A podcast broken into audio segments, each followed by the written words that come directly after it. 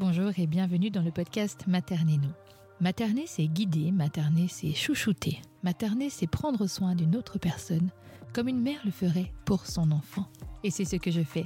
Depuis de nombreuses années, j'accompagne des milliers de familles dans le monde et je murmure à leurs oreilles tout ce qu'ils doivent savoir pour que parentalité ne rime plus avec difficulté. Je suis Audrey, infirmière clinicienne en périnatalité, fondatrice de la clinique et du centre Happy Mom Baby, mère de trois enfants, et j'ai à cœur de partager mes connaissances, mon savoir, mon expérience pour adoucir la vie des personnes que je crois. Dans ce podcast, nous allons recevoir des invités, parents ou pas, qui vont nous livrer leurs défis, leurs victoires, leurs difficultés. Nous allons échanger ensemble, transmettre, pour éveiller, pour élever, pour inspirer, parce que les difficultés des uns aident les expériences des autres. La maternité, la paternité n'ont de sens que dans leur pluralité, et c'est ensemble que nous pouvons éveiller la conscience du monde et inspirer le changement que nous voulons pour nos enfants. Alors écoutons-nous, transmettons-nous, partageons ensemble et soyons ce village qu'il faut pour élever un enfant.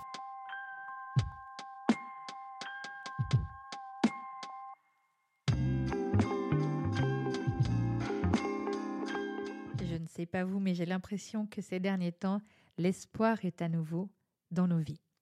Et pourquoi je dis ça? Parce que la question sur accueillir un nouvel enfant dans sa vie, un enfant supplémentaire, c'est-à-dire un deuxième ou un troisième enfant, revient de plus en plus souvent. Vous avez été nombreux ces derniers temps à me solliciter pour savoir comment est-ce qu'on peut faire pour accueillir ce deuxième bébé, mais surtout des questions existentielles comme est-ce que je vais aimer ce deuxième enfant comme j'aime mon premier.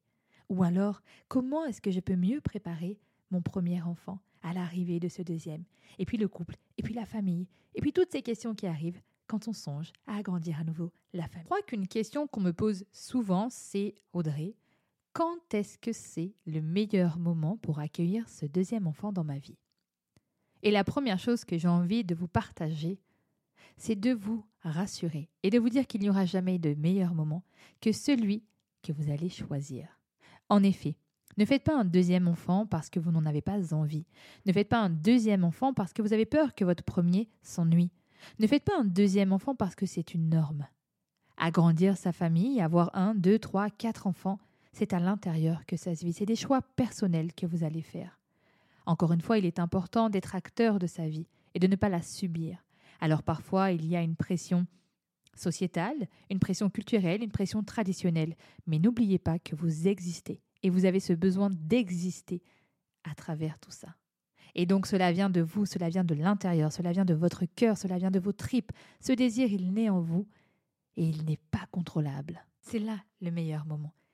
C'est celui où le désir sera plus fort que tout, vous le sentez à l'intérieur, au plus profond de vos tripes, que ça y est, vous êtes prêt à accueillir ce deuxième enfant et que ça fasse uniquement neuf mois que vous ayez le premier, ou bien qu'il y ait un écart de cinq ans, dix ans, quinze ans, peu importe.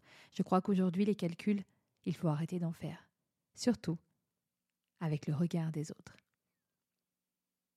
Je ne vais pas vous cacher que d'avoir des bébés rapprochés, c'est toujours difficile. Parce que, effectivement, vous sortez à peine d'un postpartum, parfois vous n'êtes même pas encore remise de celui-ci, que vous enchaînez avec un deuxième enfant, parfois même un troisième. Et puis il y en a pour qui finalement elles se disent Eh ben, une fois que je suis dedans, je suis dedans, et ce sera derrière moi, après je serai tranquille.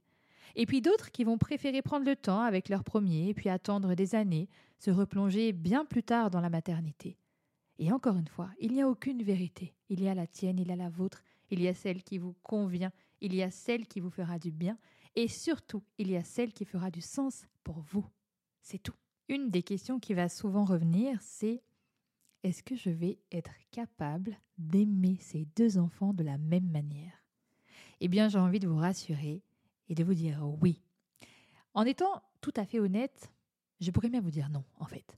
Parce que non, vous n'allez pas aimer vos enfants de la même manière. Vous allez leur transmettre autant d'amour à l'un et à l'autre. Votre cœur va se multiplier. Il va faire de la place pour tous les enfants que vous allez mettre au monde. Mais vous n'allez pas les aimer pareil, parce que vous aurez évolué, parce que vous aurez grandi, parce que vous aurez appris, parce que vous aurez déjà eu une première expérience. Et finalement, cette première expérience sera venue enrichir votre identité.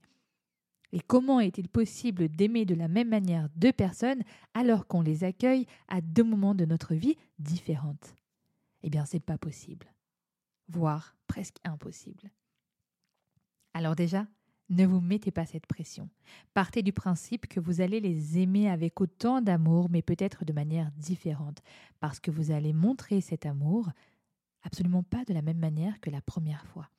Et essayer de coller parfaitement à la même histoire que la première serait quelque part nourrir un sentiment d'incompétence, un sentiment d'incapacité et se rendre coupable de quelque chose qu'il n'est finalement absolument pas possible de réaliser. Alors commencez déjà à vous dire que oui, vous allez aimer cet enfant, oui, vous allez l'aimer et vous allez faire de la place comme vous l'avez fait pour le premier, et puis pour le troisième peut-être, et puis pour le quatrième, et puis pour tous les enfants que vous allez avoir, et puis pour les personnes qui vous entourent aussi, vous êtes capable d'aimer plusieurs personnes à la fois, d'aimer vos amis, d'aimer votre famille, d'aimer votre mari, eh bien c'est pareil pour vos enfants. Vous allez être capable de les aimer, chacun à leur manière. Vous allez leur montrer votre amour d'une manière différente, mais vous allez les aimer. Et ça, je pense que c'est important de le retenir. Une des choses que j'ai aussi envie de vous dire et qui pour moi est très importante, c'est ne commencez pas à essayer d'être à 100% de partout. Être à 100% avec tous vos enfants, parce que ça aussi c'est impossible. Vous n'êtes pas un super-héros. Devenir maman de plusieurs enfants, de 2, 3, 4, 5 enfants, ce n'est pas devenir un super-héros. Ce n'est pas devenir un être humain avec aucune limite. Vous avez des limites, vous ne pouvez pas être partout à la fois. Vous ne pouvez surtout pas être à 100% avec tout le monde à la fois.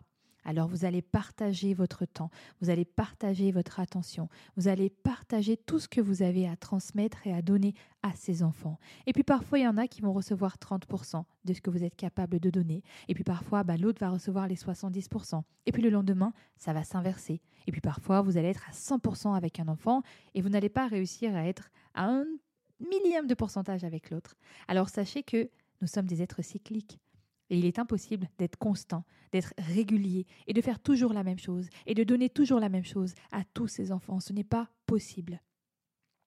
Alors rassurez-vous déjà et n'essayez surtout pas d'atteindre cette perfection qui n'est pas atteignable quand on est parent. N'essayez pas de courir après quelque chose que vous n'arriverez jamais à toucher. Parce qu'être parent, ce n'est pas devenir parfait. Avoir plusieurs enfants, ce n'est pas jouer la carte de la perfection avec tous ces enfants.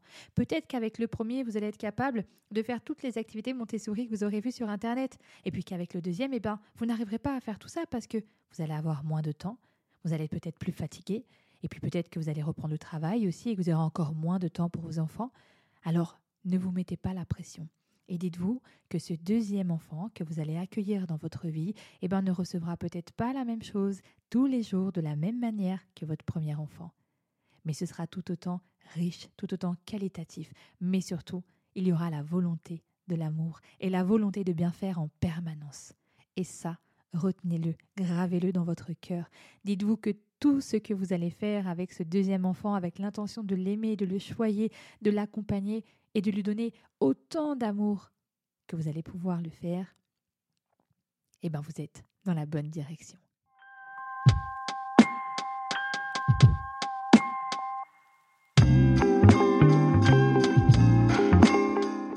Alors maintenant que vous savez tout ça, eh bien rentrons dans le vif du sujet, le concret.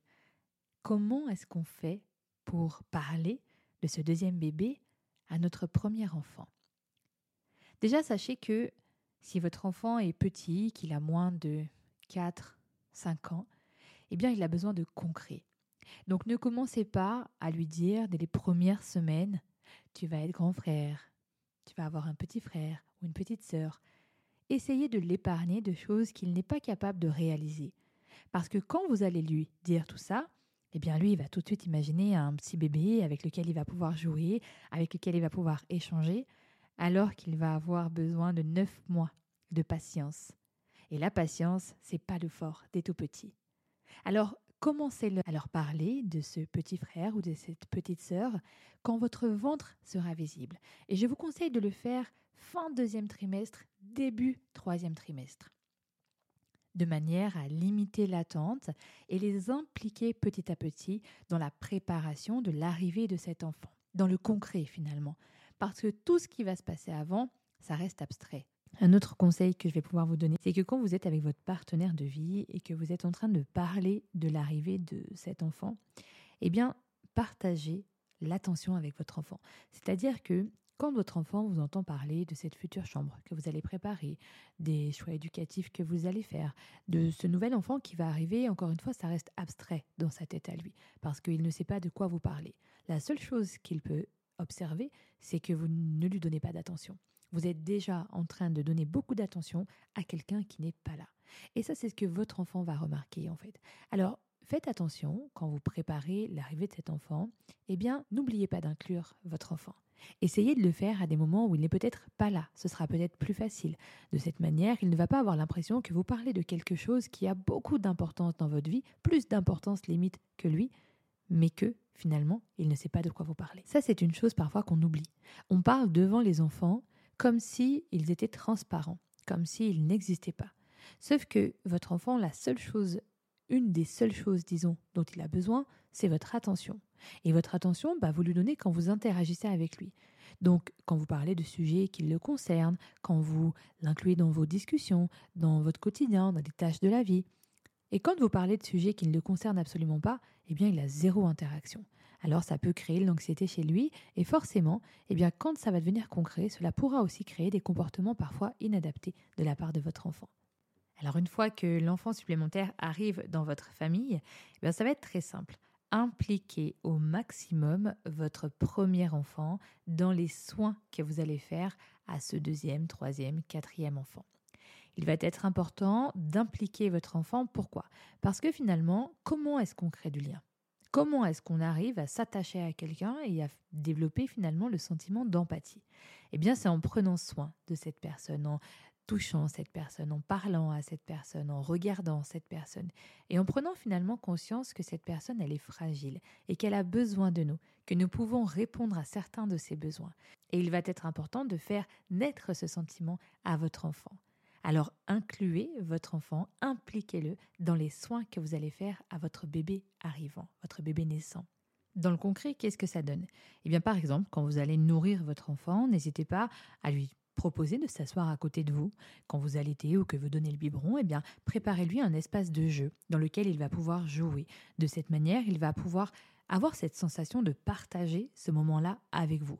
Demandez-lui par exemple de vous apporter votre coussin d'allaitement, demandez-lui de vous donner le bavoir, impliquez-le, posez-lui des questions et mettez-le dans la diade mère-bébé. De cette manière, il va vraiment avoir l'impression qu'il sert à quelque chose finalement et que lui aussi, il peut prendre soin de ce bébé. Mais pas seulement. Il va aussi avoir cette sensation et développer surtout son lien d'attachement avec votre bébé naissant, avec ce nouveau bébé qui est dans notre vie, avec ce bébé qu'on accueille dans la famille.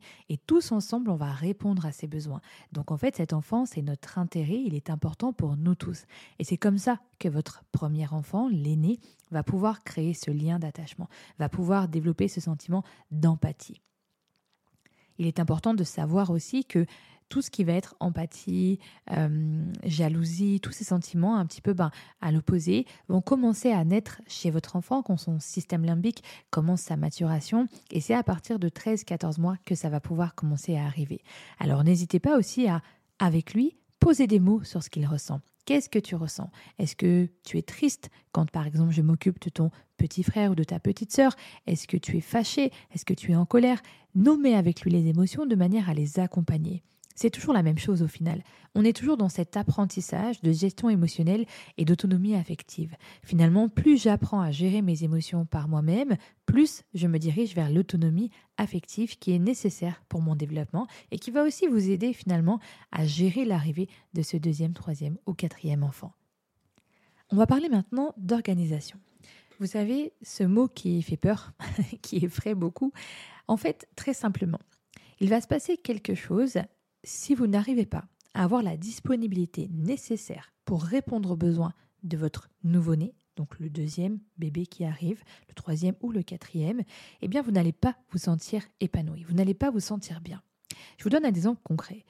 Votre enfant fait un pic de croissance ou a des tétés groupés parce que c'est normal, il est, petit, c'est un bébé, et il a ces besoins-là. Il a besoin d'avoir des tétés groupés ou rapprocher ses biberons le soir parce qu'il fait ses réserves graisseuses pour la nuit.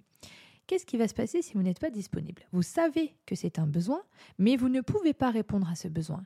Eh bien, vous allez vous rajouter de la charge émotionnelle qui n'est pas nécessaire parce que vous venez d'accoucher, vous vivez un deuxième postpartum, donc vous vivez un deuxième bouleversement, un deuxième tsunami intérieur, et vous ne pouvez pas être disponible pour cet enfant. Eh bien, vous n'allez pas être bien à l'intérieur. C'est pour ça que dans l'organisation de la maison, il est nécessaire de solliciter le partenaire de vie. Et si le partenaire de vie n'est pas disponible, eh bien n'hésitez pas à solliciter l'aide qu'il y a autour de vous. Préparez votre village comme votre premier enfant. Préparez les personnes qui vont pouvoir vous donner un coup de main, qui vont pouvoir venir vous aider, prendre le relais avec vos autres enfants pendant que votre nouveau-né a besoin de vous. Et ça, c'est très important et je trouve que c'est trop souvent négligé parce que finalement, eh bien, on, se sent coupable de ne pas être disponible pour ce nouveau-né alors que clairement, on ne peut pas. On ne peut pas être disponible parce que d'autres enfants ont besoin de nous. Et on ne peut pas se diviser. Je vous disais tout à l'heure qu'on ne pouvait pas être à 100% de partout. Donc il faut choisir où est-ce qu'on peut être disponible. Et actuellement, la priorité sera à vous de vous remettre de ce postpartum, de vous de commencer votre atterrissage de l'accouchement en douceur, mais aussi ce nouveau-né qui a des besoins qui sont supplémentaires que vos aînés en fait. Donc c'est très très important pour moi de trouver de l'aide, de trouver du relais et de réorganiser un petit peu la maison. C'est-à-dire que par exemple, eh ben, votre partenaire de vie soit disponible le soir pour faire des choses que vous aviez l'habitude de faire pendant une période transitoire. Donc prendre le relais sur la routine du soir, sur le repas, sur le bain, sur l'histoire, sur peu importe ce que vous avez choisi à la maison, mais votre partenaire prend le relais, c'est lui qui va passer ce temps-là. Et de votre côté, ben vous allez peut-être passer moins de temps avec vos autres enfants, mais vous allez choisir la qualité. Vous allez choisir des moments où il y a beaucoup d'interactions, où finalement vous allez interagir avec vos enfants de manière qualitative. Vous allez les regarder, vous allez les toucher, vous allez leur parler. Donc par exemple construire un bloc, euh, un bloc de construction, euh, des puzzles, des casse-têtes, faire des jeux qui nécessitent en fait un échange, qui vont entraîner un échange et cet échange va nourrir le réservoir affectif de votre enfant et donc pallier finalement à votre manque de disponibilité pendant cette période transitoire de votre vie. Le soir, vous pouvez vous asseoir avec votre nouveau-né. Pendant que vous êtes en train de le nourrir, et eh bien vous pouvez écouter une histoire par exemple ensemble, vous pouvez euh, discuter avec votre enfant sur sa journée, vous allez pouvoir vraiment miser sur la qualité de vos échanges pour pallier à votre manque de disponibilité. Et je crois qu'une des choses les plus importantes, c'est d'apprendre ce fameux lâcher-prise dont je vous parlais au départ. Accepter de ne pas être à 100% de partout. Déléguer, faites-vous aider. Ne restez pas dans le brouillard, ça ne sert à rien. Restez dans le brouillard, ne pas demander de l'aide et ne pas accepter de ne pas être un super-héros va vous faire du mal à votre santé mentale, à votre charge mentale, parce que finalement vous allez rajouter des émotions négatives qui ne vont pas vous permettre d'être sereine, qui ne vont pas vous permettre d'être à 100% accompli dans votre maternité, même dans votre paternité. Il est important de se décharger des émotions qui n'ont pas lieu d'être dans votre vie actuellement. Ce deuxième enfant va recevoir autant d'amour. Dites-vous toujours ça. Et votre premier enfant sera toujours autant aimé. Parce que l'amour, ça se partage. Et l'amour, ça se montre en fait. Ce sont des actes.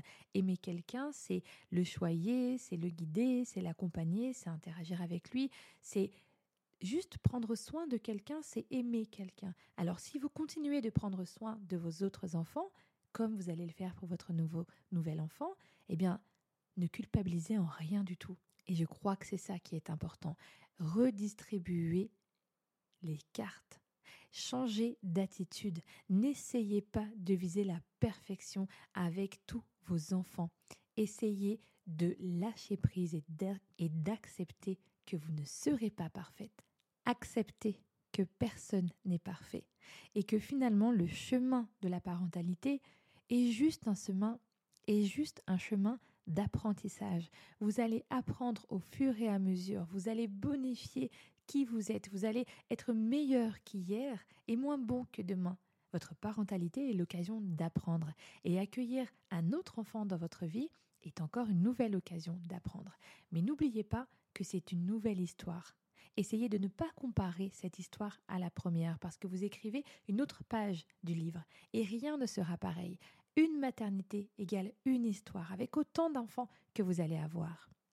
Rien ne sert de vouloir écrire à l'identique chaque histoire de vos enfants, parce qu'ils auront une personnalité, ils auront des conditions d'accouchement, ils auront une facilité à se nourrir de telle ou telle manière, ils auront un comportement, ils auront des choses qui vont leur correspondre à eux dans leur unicité, parce que chaque enfant est différent, chaque être humain est différent. Vous n'avez pas cloné vos enfants, vous n'avez pas cloné votre maternité, vous avez mis au monde un autre enfant, vous avez accepté d'écrire une nouvelle histoire.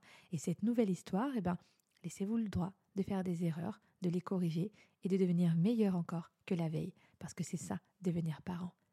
C'est pas donner la vie, c'est devenir puissant.